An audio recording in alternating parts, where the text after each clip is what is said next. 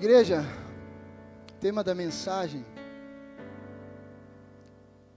é, diga comigo, escolher servir ou tornar-se servo. Quem é? Cadê? Ah lá, tá com fôlego agora, né? Tá falando mais forte que os irmãos aí. Vamos de novo?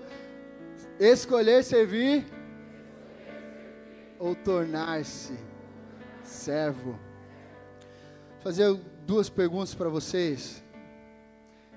Eu estou aqui hoje, eu e você, porque nós escolhemos estar, ou eu estou aqui porque eu não tenho escolha. Já pensou nisso? Eu faço o que faço porque eu quero, ou eu faço o que faço porque me foi confiada uma responsabilidade? Eu queria, dentro dessas duas perguntas, responder isso para vocês essa noite, tentar chegar é, num lugar bacana de entendimento sobre essa questão, amados, porque eu percebo muitas vezes em nosso meio, nós nos limitando em questões do tipo, eu não faço porque não sei, ou não faço porque não posso, ou acho que não é a hora, ou não quero me envolver, ou não quero me comprometer. Mas será que de fato a gente tem escolha? Já pensou nisso? Será que a escolha é boa para nós? Querido, se você parar para analisar o, o, alguns textos que a gente vai ler aqui, você vai ver que nós, na verdade, não temos escolha. Amém? escolher é, é, é, é delicado para mim, para você. Por quê? Sabe por quê? Porque a minha e a sua natureza, de certa forma, elas sempre, por ser uma natureza pecaminosa, elas sempre vão se inclinar para a pior escolha para a pior decisão. Mas quando eu e você entendemos que, cara, eu não tenho mais escolha, eu acabo entendendo o compromisso e a responsabilidade que me foi incumbida.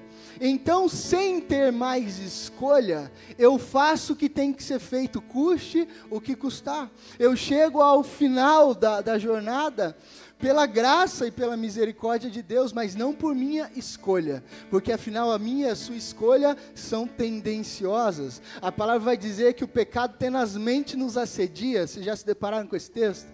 Então, se eu e você pararmos para ouvir mente e coração, a Bíblia vai dizer que o coração é enganoso mais do que qualquer outra coisa, então cuidado ao escutar o seu coração. E hoje nós temos uma doutrina tão demoníaca e tão satânica na sociedade que é: faça o que teu coração pede, faça o que o teu coração manda, ou seja, se te faz feliz, está tudo bem.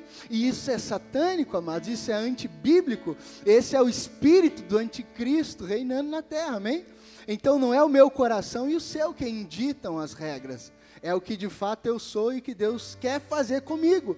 Então diga, eu não tenho escolha. E você vai ver que no final vai ser bom entender isso.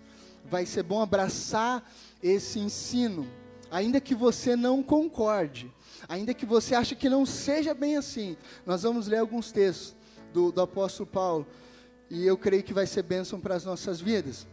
Queridos, escolher servir é como se eu estivesse no controle. Quando eu escolho, eu estou no controle, sim ou não?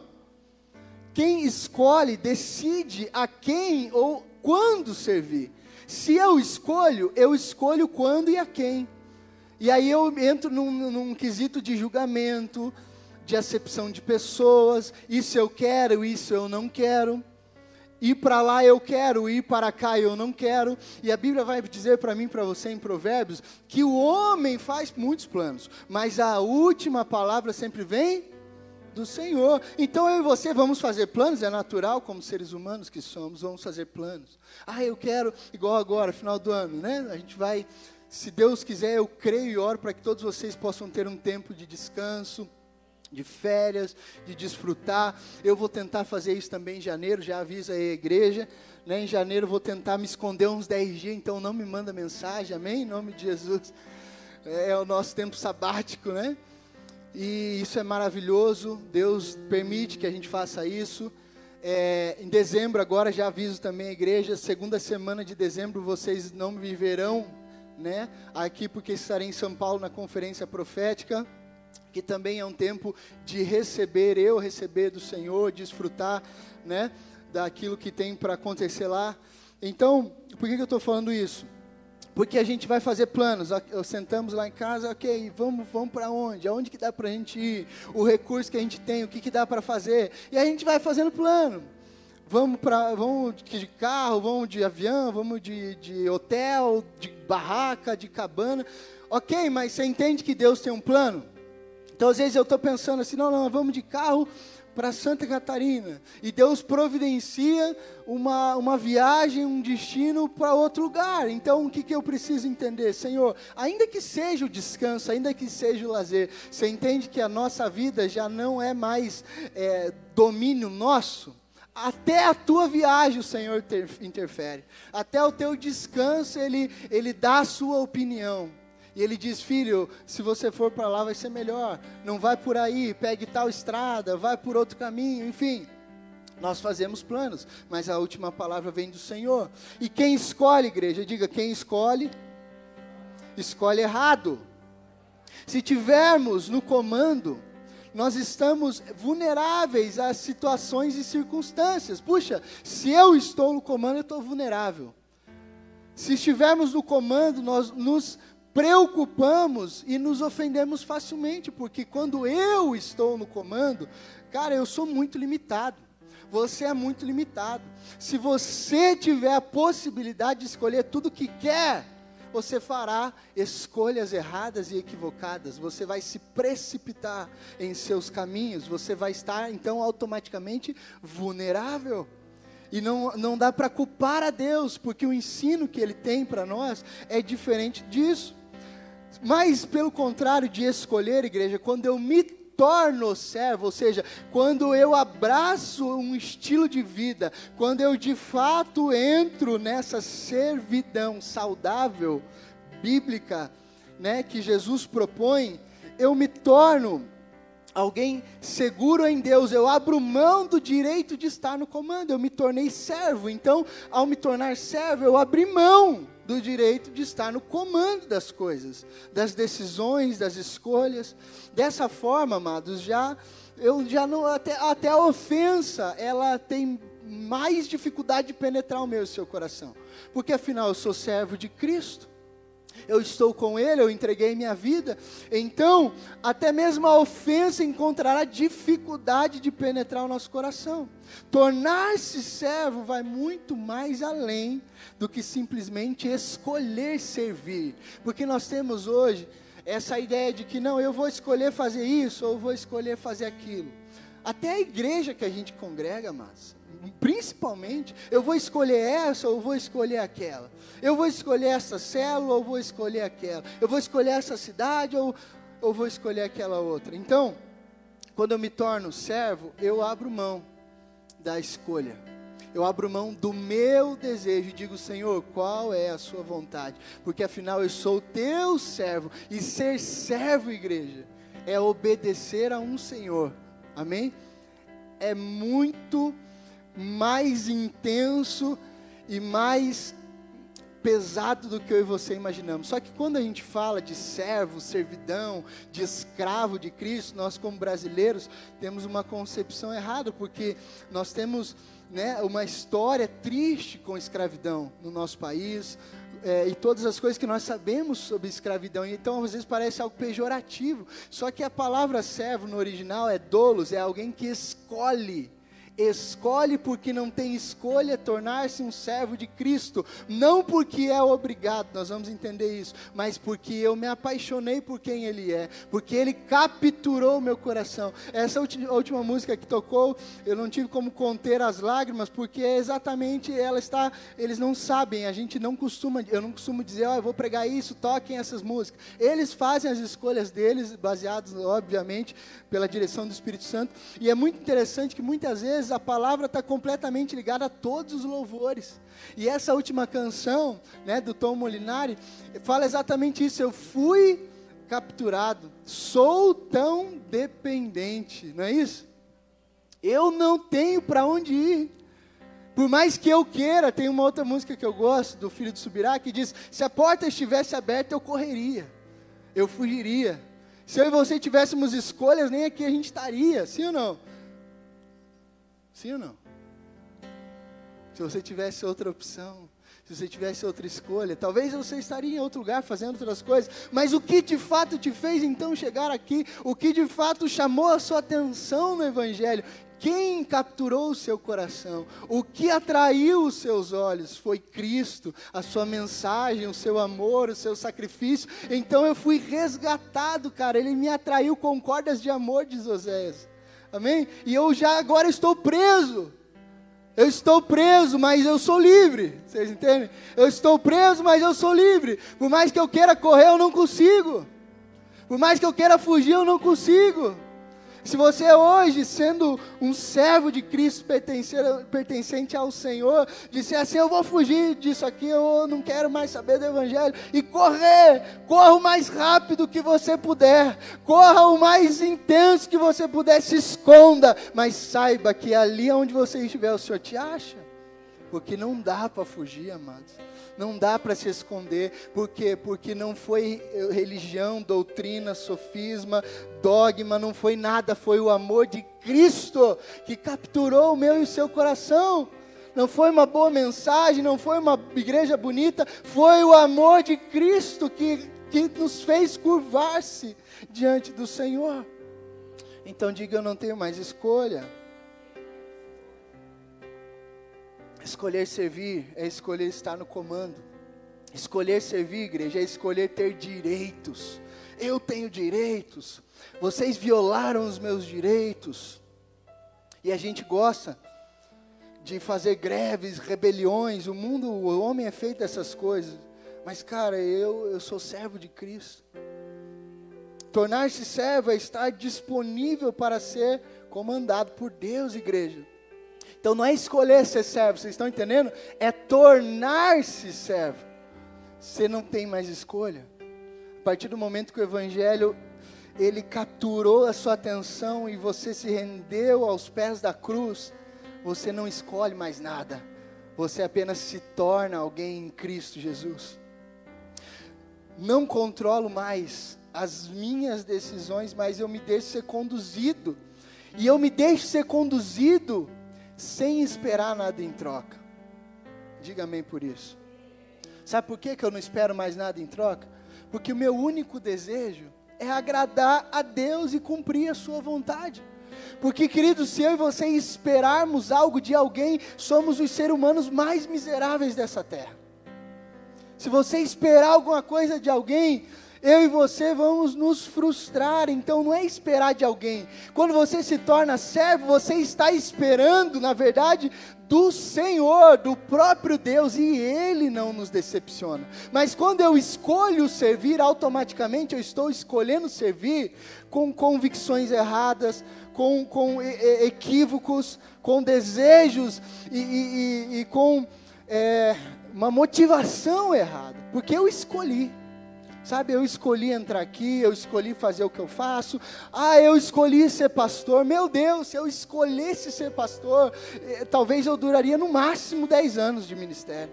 Mas porque eu não escolhi, antes me foi incumbida uma responsabilidade, eu entendo que não há o que fazer. Não há mais volta, não há como fugir, não há para onde correr. Porque eu não escolhi, me colocaram uma obrigação no bom sentido da palavra. Porque obrigação é outra palavra que a gente rejeita. Não, eu não sou obrigado. Mas se você entender que Paulo entendeu isso, cara, eu sou de fato obrigado, é uma obrigação no bom sentido, a manifestar o reino de Deus, porque agora eu não sou mais eu quem vivo, Cristo vive em mim, me tornei servo, então me foi imposta uma responsabilidade. Cada um de nós com o nosso estilo, com os nossos talentos, com as nossas vocações, com o nosso chamado.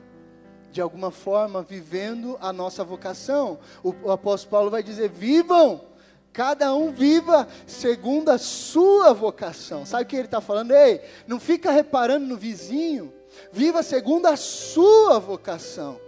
Cumpra a sua responsabilidade. Não, mas porque o outro não fez, o outro não faz, a igreja não faz o que devia fazer. Tudo bem, mas e a sua vocação? E o que você tem que fazer? Estão entendendo, igreja? 1 Coríntios 4, um primeiro texto, do 1 ao 4, pode anotar, isso não é o principal. O próximo texto é o principal, mas eu vou ler esse. Diz assim, 1 Coríntios 4, do 1 ao 4. Portanto, devemos ser considerados simples servos de Cristo. Deixa eu repetir, devemos ser considerados simples servos de Cristo. Esse é o maior título que eu e você carregamos, amados. Esse cara que está falando aqui é, é um dos caras que mais escreveu trechos bíblicos que nos ensinam até hoje. E ele diz, um dos maiores escritores da Bíblia, ele diz: devemos ser considerados simples servos de Cristo. E que isso já quebra? Isso já quebra o paradigma, isso já quebra a doutrinação de títulos, de querer isso, de querer aquilo, do estrelismo, do holofote. Devemos ser considerados simples servos de Cristo. Esse é o maior título, a maior grandeza que eu e você carregamos. Encarregados, olha só, de explicar os mistérios de Deus. De um encarregado, espera-se que seja fiel. Quanto a mim, pouco importa como sou avaliado por vocês ou por qualquer autoridade humana. Na verdade, nem minha própria avaliação, ele diz, é importante. Minha consciência está limpa, mas isso não prova que estou certo. O Senhor é quem avaliará e decidirá. Amém, igreja? 1 Coríntios agora vai lá para o capítulo 9. E esse texto trouxe a base de tudo isso que eu estou falando para vocês. É tipo assim, matar a cobra e mostrar o pau, amém? Para não parecer, o pastor está distorcendo o evangelho. Então vamos lá, 1 Coríntios 9, 16 ao 19, vai dizer assim, 16 ao 19. E no entanto, não posso me orgulhar de anunciar as boas novas, pois eu sou essa versão NVT, tá? Eu peguei a versão é, uma versão muito boa para que usasse as palavras corretas para que todos nós aqui entendêssemos. Diz assim: Eu não posso me orgulhar de anunciar as boas novas, pois eu sou impelido por Deus a fazê-lo. Não é assim que você se sente? Você quer ir para lá, mas o Espírito faz você voltar e fala: Não, é para cá. Eu quero correr para lá, o Espírito te impele a retornar. Eu não quero estar nesse altar pregando, o Espírito vem e me impele a pregar. Está entendendo? O Espírito de Deus, isso é maravilhoso, amados. Sabe por quê? Pastor e o livre-arbítrio. Querido, você nunca vai achar na Bíblia a palavra livre-arbítrio para começar, amém? Nem quando você não tinha Jesus, você tinha livre-arbítrio, porque eu e você estávamos condenados e éramos pecadores e íamos para o inferno. Então nunca houve livre-arbítrio. Quando eu e você aceitamos a Cristo, nós fomos libertos. E ele fala: agora você foi liberto para viver sobre outro jugo, outra servidão. Olha que maravilha. Mas não uma servidão, um jugo religioso de troca, de imposição. Agora, meu filho, você vai viver debaixo do meu governo, da minha autoridade, porque, Senhor, eu te aceito como Senhor e Salvador. Muitos de nós só queremos como Salvador e esquecemos que Ele também é Senhor, e isso é bom entender. Então, assim, ah, mas então, cara, eu estou tentando, não dá para fugir disso, nós não temos escolha, amados. Amém? Você não tem escolha. Tua vida é de Jesus e pronto, acabou. E Ele vai mandar em você. E Ele vai ditar as regras. E Ele vai te conduzir. E Ele vai dizer sim, e Ele vai dizer não. Ele vai falar como um pai bom: pode, não pode. Tira a mão daí. Come, não come. Vai para lá ou vem para cá. Não é isso que um pai bom faz? Ou um pai que, que, que cuida bem de um filho é ruim? Um pai que disciplina é ruim? Bom, é o que tem, as pessoas têm dito por aí. Não, não usa mais isso. Não castiga, não usa vara, não. Mas um pai bom que quer coisas boas aos filhos, ele vai fazer o que for necessário para conduzir o seu filho num bom caminho. Sabe por que que papai quer mandar na nossa vida? Porque ele quer a gente morando com ele para sempre, amados. Amém? Glória a Deus.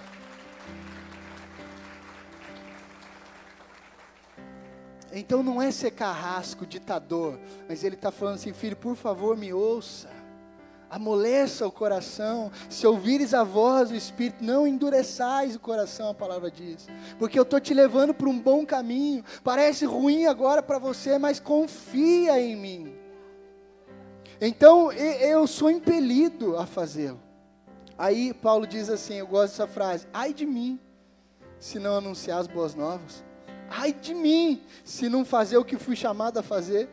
Se o fizesse, olha só, por minha própria iniciativa, Paulo diz, mereceria pagamento. Ah, eu escolhi, lembra? Eu escolhi estar aqui pregando o Evangelho. Se eu fizesse pela minha própria iniciativa, Paulo vai dizer, eu até mereceria pagamento, mas não tenho escolha. Estão lendo a Bíblia comigo? O verso 17 do capítulo 9, eu não tenho escolha, pois Deus me confiou essa responsabilidade. Qual é então a minha recompensa? Ele diz: a minha recompensa é a oportunidade de anunciar as boas novas sem cobrar nada de ninguém, de modo que não desfrutar, de modo a não desfrutar os direitos que tenho por anunciar. Lembra que eu abro mão dos direitos porque fui resgatado por Cristo? Então ele fala assim: eu abro mão de desfrutar de direitos que aparentemente eu teria para anunciar as boas novas, embora eu seja um homem livre, fiz-me escravo de todos para levar muitos a Cristo. O apóstolo Paulo, amados, ele vai dizer que o que ele está fazendo não é motivo de se orgulhar.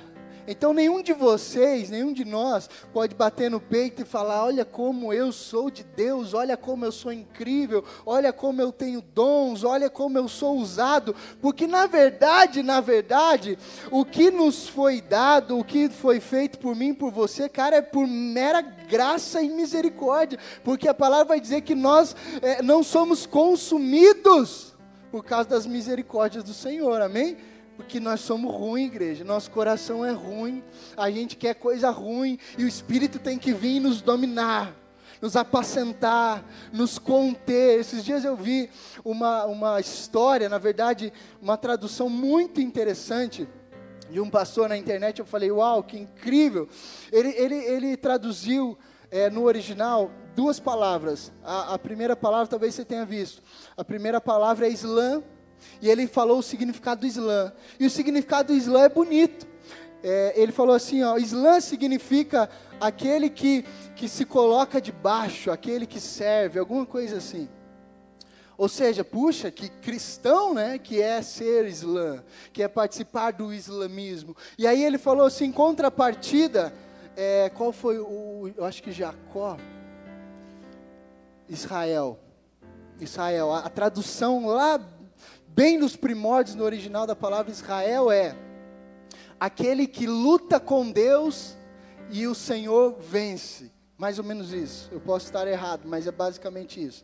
Aquele que luta com Deus. Lembram que, que o nome de Jacó é mais ou menos isso, o significado?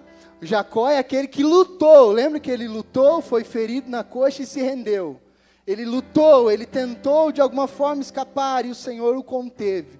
Então, pensa, Israel é aquele que luta, Islã é aquele que se rende, mas na verdade o Islã é aquele que se rende porque, porque está sendo é, obrigado, ou seja, ele está se rendendo porque tem medo de castigo, ele tem medo de punição. Então ele fala assim: Eu vou obedecer a Deus, porque senão ele vai me punir, ele vai me castigar. Ou seja, de certa forma, o coração não é um coração é, saudável para obedecer, não é uma motivação certa para obedecer. Você não faz o que faz porque está sendo ameaçado, porque tem medo de castigo, medo de inferno ou de qualquer outra coisa, porque o medo, a palavra vai dizer que impõe castigo, mas o verdadeiro amor lança fora todo medo. Então a palavra Israel é aquele que luta com Deus. Agora deixa eu explicar melhor para você entender.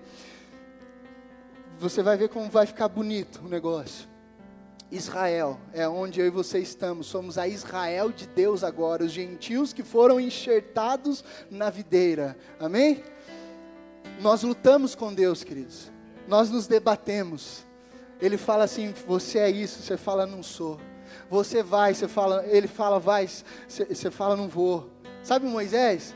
Escolhe o outro, e por aí vai, a gente faz isso o tempo todo com Deus. Talvez você está fazendo isso agora, me ouvindo. Talvez o Espírito está queimando no teu coração alguma coisa e você está lutando, você está lutando, você está lutando. E o Senhor está ali te convencendo, te dominando. Sabe o que de fato é, a grosso modo, a, a tradução dessa palavra?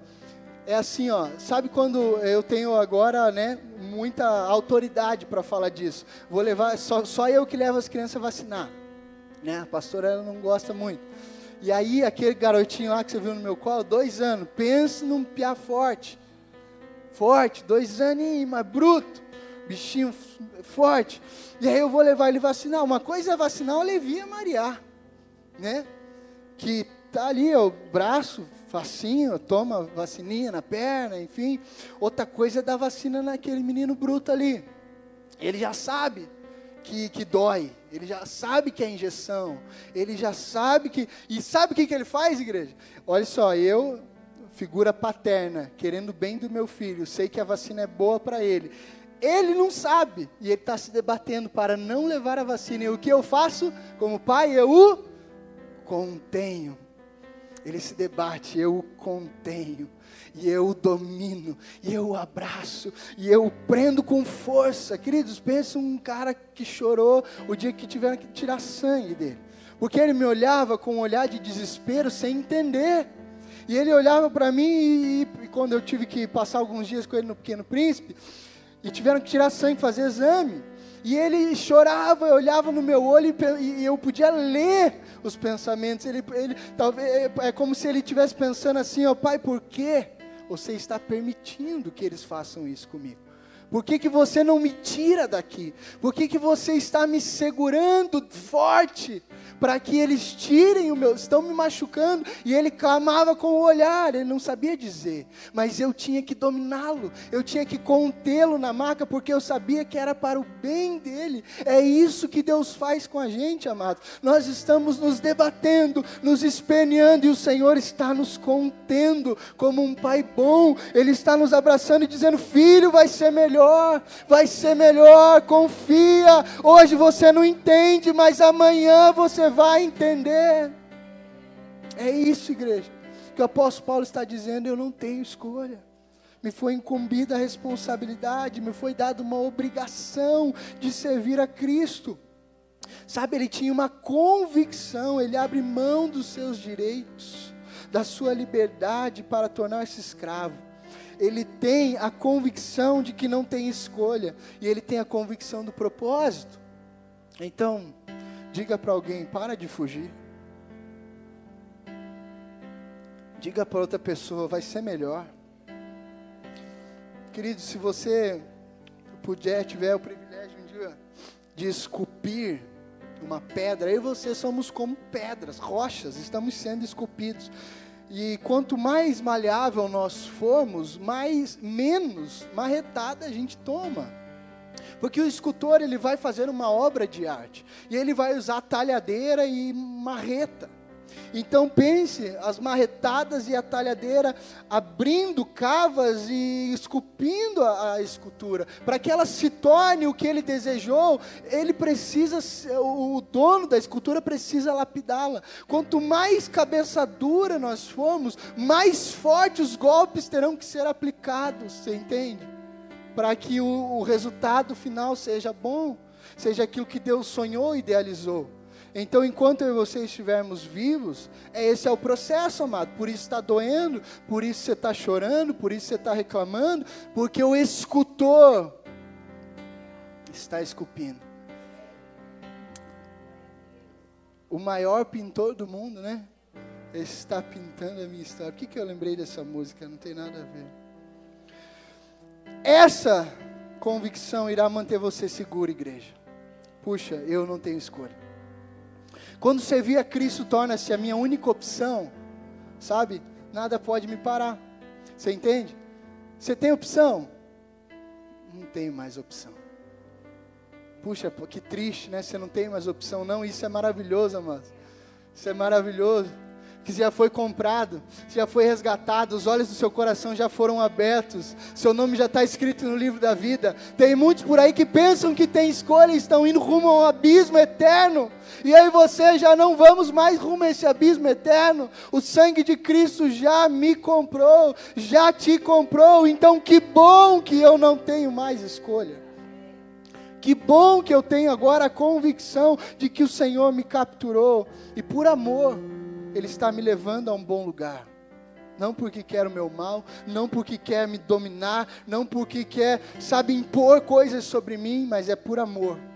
É como um bebê que não sabe por que, tem que tomar vacina, mas tem que tomar.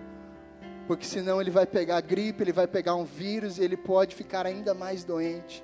Então, quando servir se torna minha única escolha, eu não posso mais retroceder, eu não tenho mais a opção de voltar atrás, porque se nos dessem escolha, nós erraríamos.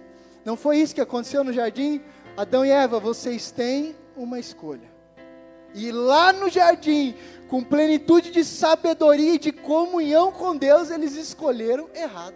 Imagine você aqui num lugar que o mundo jaz no maligno. Já pensou nisso? Quantas escolhas nós não faríamos erradas? Mas o Espírito habita ricamente em nosso coração. Então, 1 Coríntios 7, 22, igreja, diz assim: Pois aquele que, sendo escravo, foi chamado pelo Senhor, é liberto e pertence ao Senhor. Semelhante àquele que era livre quando foi chamado, é escravo de Cristo. Escolher servir, igreja, é ainda estar vivo em suas decisões. Escolher servir a Cristo é, é escolher servir é usurpar sabe? Eu me torno um usurpador. Eu escolhi, então eu quero. Eu escolhi estar, eu escolhi estar aqui, então você me deve isso ou aquilo. Mas quando você se torna servo de Cristo, você sabe que a recompensa vem de Cristo e não de homens. Quando você se torna servo de Cristo, você passa agora, você não é mais usurpador, você é doador. Entende a diferença? Quando eu escolho, eu escolho ter direitos, mas quando eu me torno, eu sou doador. Eu abri mão dos direitos por amor a Cristo, para anunciar as boas novas. Tornar-se servo é uma decisão para a vida toda. Filipenses 2, do 5 ao 8 diz: Olha só, seja, diga comigo assim, repete, vai, seja a atitude de vocês Diga a minha atitude. A mesma. Diga forte, a mesma. A mesma de quem? De Cristo Jesus. Seja a atitude de vocês a mesma de Cristo Jesus. E qual foi, pastor, a atitude de Cristo Jesus? Olha só, verso 6 embora sendo Deus, não considerou que ser igual a Deus era algo que devia se apegar, mas esvaziou a si mesmo, deixou no, no céu onipotência, onipresença, onisciência, veio à terra como homem vindo a ser servo, tornou-se semelhante aos homens, e sendo encontrado em forma humana, se Cristo, sendo Deus, se humilhou, se tornou homem, humilhou-se a si mesmo e foi obediente até a morte morte de cruz. Voltamos para o verso 5: seja a atitude de vocês a mesma de Cristo, achando que tem alguma coisa, que pode algo, que quer isso ou aquilo, antes eu me humilho a mim mesmo e me torno servo. Me torno servo, por quê? Por amor a Cristo. Obediência, até quando? Até a morte. E morte de cruz, amados. Foi isso que Jesus fez. Se humilha, desce, vai até o fim em seu propósito, e a Bíblia vai dizer: façam igual. Vão até o fim. Até onde? Até a morte. Estamos todos rumo à nossa morte. Você já nasceu rumo à sua morte. E a morte para mim, para você, cristão, crente, não é castigo. Não tenha medo da morte. Morte para nós é promoção. Morte para nós é almejada. Vou ver como plenamente sou visto. Mas não tente o Senhor teu Deus, é óbvio. Jesus, salta daqui, os anjos vão te pegar. Não. Não tentarás o Senhor teu Deus. Seja prudente, responsável, cuida da sua família, cumpra o seu ministério e espere o grande e glorioso dia. Escolher servir, igreja, é obedecer apenas enquanto me agrada. Percebe que quando você tem escolha, quando não te agrada, você foge. Eu, te, eu tenho escolha, eu estou aqui porque eu quero. Eu estou fazendo isso porque eu quero. Então, quando, logo quando eu me ofendo, logo quando eu, sou, sabe, pressionado um pouco mais, eu fujo, eu corro, porque sempre foi a minha escolha e não eu não me tornei servo. É uma nova mentalidade. Se algo não me satisfaz, eu facilmente saio da posição de servo. E é isso que acontece todos os dias, não só nessa congregação, mas em todas da terra. Todas da terra. Se eu não me satisfaz, eu facilmente saio da posição, porque afinal eu escolhi. Mas quando eu não tenho escolha, eu obedeço. Eu sou servo. Eu me comprometo com homens? Não, com Cristo com Cristo. E se comprometer com Cristo é muito mais pesado do que se comprometer com homens. Amém, amados? O serviço está voltado apenas para o homem, não para Deus, quando você é aquele que escolhe todas as coisas. Quando a minha motivação é agradar a mim ou somente aos homens, igreja, eu serei frustrado. Não, não se iluda. Se a tua motivação de estar hoje aqui, vamos lá, o casalzinho veio para a igreja, o homem e a mulher. A mulher está mais interessada, o homem nem tanto. Começo da minha conversão foi mais ou menos assim: a pastora me puxou. Vamos, você quer casar comigo? Então você vai ser crente. Foi basicamente isso. E para casar com ela eu virei crente. Isso no começo, mas depois Jesus me capturou também. O Deus do meu pai se tornou o meu Deus.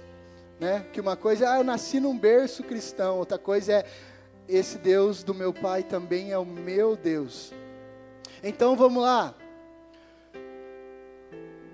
Se você faz o que faz para agradar, eu estou aqui para agradar a minha esposa. Você vai se frustrar porque a tua esposa não vai te aplaudir, ela não vai te dar parabéns porque você veio para a igreja para me agradar, ou vice-versa, a mulher veio por causa do marido. Ou seja, vai frustrar. Tá fazendo o que está fazendo por quê? Trabalha com o que trabalha por quê? Serve a Deus por quê? É para reconhecimento, é holofote, é isso. O fariseu fazia isso, Jesus falou. Parabéns, você já conquistou a sua recompensa, que é o que? Apenas o reconhecimento dos homens. Antes, se você faz o que faz porque ama Jesus de todo o seu coração, tua recompensa, deixa eu falar, não é agora. Não vem neste contexto. Algumas coisas virão nessa terra sim, para o cumprimento do seu propósito, mas o que vem depois é a recompensa, é a coroa. Queridos, perceba, que as mensagens que estão sendo pregadas nos altares estão cada dia mais convergindo a isso.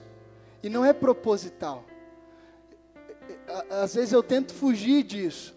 Às vezes eu tento ir para outros contextos, mas quando eu me pego, eu estou caindo na mesma coisa, que é o que? Falar aos irmãos da eternidade, falar aos irmãos do plano vindouro, falar dos irmãos da recompensa que não é agora, é futura. Por que, que a gente tem feito isso? Por que, que muitas mensagens estão nesse sentido? Porque o Jesus se aproxima e o Senhor está conduzindo os seus pastores a alimentar o rebanho, a dar esperança ao povo para dizer: ei, está breve o tempo, está às portas o tempo em que o noivo vem resgatar a sua noiva.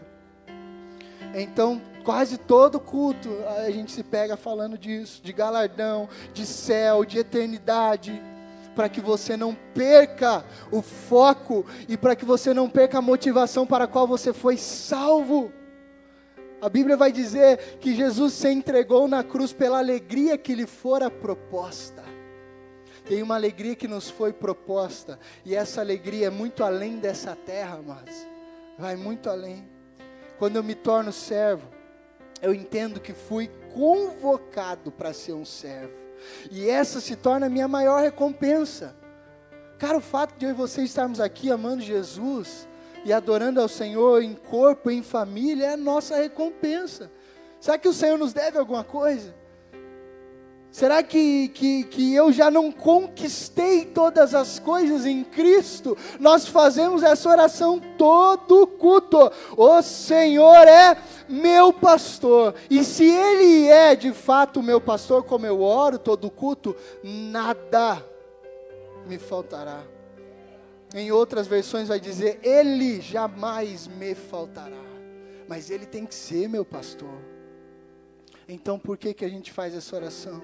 Para você entender que você já é abençoado, você já é salvo, você já tem tudo o que precisa nesse momento. E o que, pastor, nós mais precisamos? De Cristo, amados, do seu Evangelho, do seu sangue escorrendo sobre nós, do seu Espírito habitando em meu e seu coração. Seu título é ser servo de Cristo. Seu caráter é de servo de Cristo. Sua missão é ser servo de Cristo. Colossenses 3, 17 diz: Tudo o que fizerem, sejam em palavras ou em ação, façam em nome do Senhor Jesus, dando por meio dele graças a Deus Pai. Tudo o que fizerem, façam de todo o coração, como para o Senhor e não para os homens, sabendo que receberão do Senhor a recompensa da herança. É Cristo o Senhor que vocês estão servindo. E agora, para finalizar, falamos de escolher ou tornar-se. Então, deixa eu só responder mais uma pergunta: como tornar-se servo de Cristo? Você já entendeu que até aqui você não tem escolha? Deu para entender? Se, se, se, nós saímos com esse entendimento daqui, glória a Deus, amém? Não tenho mais escolha. Diga, eu não tenho mais escolha. Eu já me tornei servo de Cristo. Essa é a tua opção. Você quer ser servo de Cristo? Mesmo sabendo que vai ser cobrado tudo de você, mesmo sabendo que Jesus vai exigir toda a sua vida? Sim, eu quero ser servo de Cristo, pastor. E não é qualquer servo, é o servo da orelha furada. Antigamente em Êxodo vai dizer que tinha uma lei, amados, para os homens, que naquela época tinham escravos. Né? Escravos, homens que serviam homens por escravidão mesmo. Só que tinha um contexto que, quando um homem, é, um, o senhor daquele servo, daquele escravo, ele era muito bom para o, seu, para o seu escravo, o escravo ele se apegava ao seu senhor.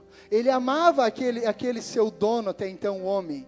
E aí a lei vai dizer assim: que se vai chegar um tempo lá, eles, eles, eles emitem uma lei em Êxodo e vai dizer: ó, os escravos podem ser livres se quiser, tá? No jubileu, no, no quinquagésimo ano. Vai dizer, vocês podem sair livres se quiser e conduzir a vida de, você, o, de vocês. O Senhor tem que dar a carta de alforria, o escravo vai tocar sua vida. Mas, se o escravo amar tanto ao seu Senhor a ponto de dizer assim: Eu abro mão da minha liberdade para ficar com esse Senhor, porque eu o amo, a Bíblia vai dizer que esse Senhor tinha que furar a orelha daquele escravo. E agora ele era um escravo livre. Estão entendendo? Ele era um escravo livre, um escravo da orelha furada. Todos iriam olhar, então o brinco já veio lá de trás, né? não que agora está né, os homens botam brinco aí para parecer que é escravo de Jesus, não é essa a ideia. Mas, então, na verdade, eles não usavam brinco, tá? Eles só faziam um furo, eu não sei, talvez colocar alguma coisa, eu não sei. Mas aí todos olhariam e falariam, cara, esse era um escravo que poderia ser livre, mas ele escolheu ficar com este Senhor por livre e espontânea vontade, porque ele amou esse Senhor com toda a sua vida e agora ele quer servir esse Senhor até o fim, um escravo da orelha furada. Então, agora, para esse nosso contexto, como nos tornar servo de Cristo? Diga assim: se despojando do velho homem e se revestindo do novo homem. E eu vou ler o último texto. Abra Colossenses 3.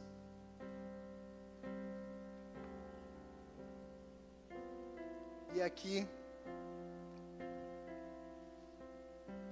está uma das várias respostas que a Bíblia dá. Mas eu achei bem clara o contexto para essa pergunta. Colossenses 3, do 1 ao 16, igreja. Uma vez que vocês ressuscitaram para uma nova vida com Cristo. Mantenham os olhos fixos nas realidades do alto, onde Cristo está sentado no lugar de honra à direita de Deus. Pense nas coisas do alto e não nas coisas da terra, pois vocês morreram para esta vida e agora sua verdadeira vida está escondida com Cristo em Deus. E quando Cristo, que é a sua vida, for revelado ao mundo inteiro, vocês participarão da sua glória. Portanto, façam morrer as coisas pecaminosas e terrenas que estão dentro de vocês. Fiquem longe da imoralidade sexual, da impureza, da paixão sensual, dos desejos maus e da ganância, que é a idolatria. É por causa destas, dessas coisas, desses pecados, que vem a ira de Deus.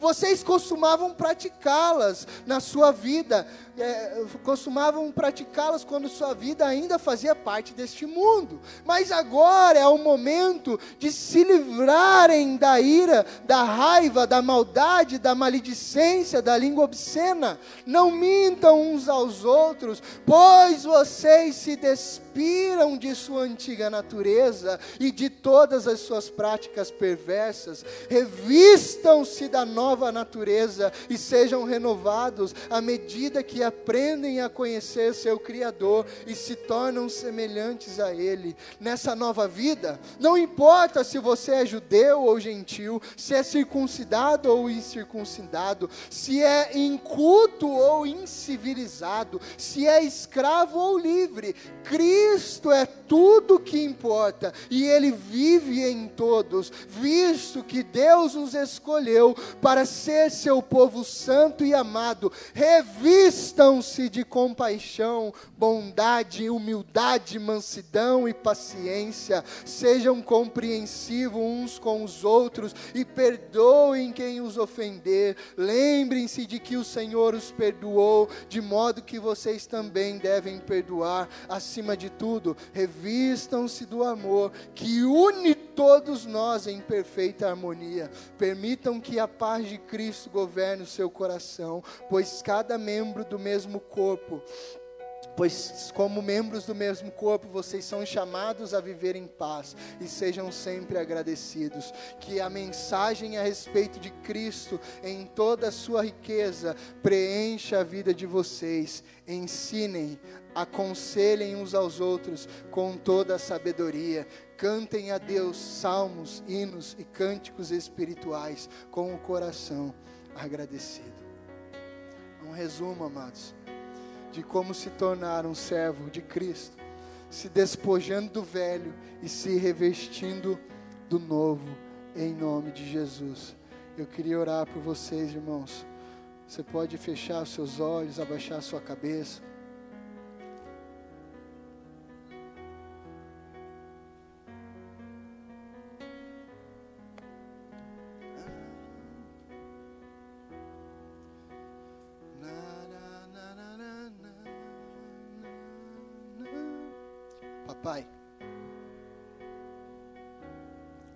Pedimos o teu auxílio e a tua ajuda. Na verdade, Pai, antes de pedirmos qualquer coisa, queremos te agradecer porque o Senhor capturou a nossa atenção. O Senhor, papai, capturou o nosso coração com cordas de amor. O Senhor nos laçou, nos trouxe para perto do seu coração, Pai. Nenhum de nós, Pai, dos que estamos aqui, tivemos a escolha. Nenhum de nós, Pai, dos que estamos aqui, fizeram de livre e espontânea vontade uma escolha, porque a tua palavra diz que todos estávamos destituídos da tua glória, todos, Pai, estávamos perdidos em nossos pecados, todos nós estávamos cegos em nossos delitos, Senhor, em nossos buracos e escravidão, em nossas práticas imorais, Senhor. E pior, nós achávamos que estávamos vivendo, nós achávamos, papai, que aquilo era vida boa, que aquilo era algo bom, que nós estávamos desfrutando da vida. Ah, Pai, mas o Senhor veio com tanto amor, o Senhor veio com piedade, com compaixão. O Senhor desceu em nosso abismo, em nossa escuridão moral e abriu os nossos olhos, nos fez enxergar a realidade daquilo que nós não víamos e nos tirou de um charco, de um poço de lama de escravidão, nos trocou as vestes, limpou, colocou, papai, curativos em nossas feridas, colocou remédio em nossas chagas, porque nós éramos, Pai, peregrinos em terra estranha. Hoje somos peregrinos, Pai, do Senhor nessa terra, porque a nossa pátria é celestial. Papai, nós éramos, Pai, os piores de todos, papai, e o Senhor nos achou, papai. Éramos leprosos, papai, éramos contagiosos, papai, e o Senhor nos achou. O Senhor nos amou primeiro, o Senhor nos resgatou. Por isso não temos, papai, por que pedir nada, somente te agradecer, porque hoje, Pai, podemos desfrutar da tua doce e maravilhosa presença, papai. Hoje podemos estar aqui, ainda que vendo, papai, nossa imagem num espelho turvo, ainda que, Pai, profetizando em parte, mas um dia, papai, veremos face a face, conheceremos como somos plenamente conhecidos. Papai, obrigado, papai. Nós só queremos levantar a Ti agora, Senhor, uma nuvem de fumaça, de aroma suave e agradável de incenso, de agradecimento, de ações de graças, papai. Este é um culto para te agradecer, este é um culto para mostrar gratidão, porque estamos vivos e viveremos eternamente, não por nossas obras, mas porque o Senhor vive e nos resgatou de nossa maldade. Hoje, papai, sem escolha, nós nos rendemos a Ti, porque sabemos que somos Teus filhos, somos Teus servos, somos escravos de Cristo, por amor ao Teu nome, por amor ao Teu reino, por amor ao Teu Evangelho. Papai, obrigado por não nos dar escolha, porque se tivéssemos, nós erraríamos nós fugiríamos, mas o Senhor nos capturou, papai, e por amor nos domina e nos mantém em teu coração, em tua vontade, porque o Senhor nos ama, papai. Se nós fazemos isso com os nossos filhos, quem dirá o Senhor? Obrigado, papai. Apenas queremos erguer as nossas vozes, apenas queremos render a Ti a nossa adoração. Apenas queremos dar a Ti a nossa melhor salma de palmas. Jesus, obrigado. Obrigado. Obrigado, Jesus.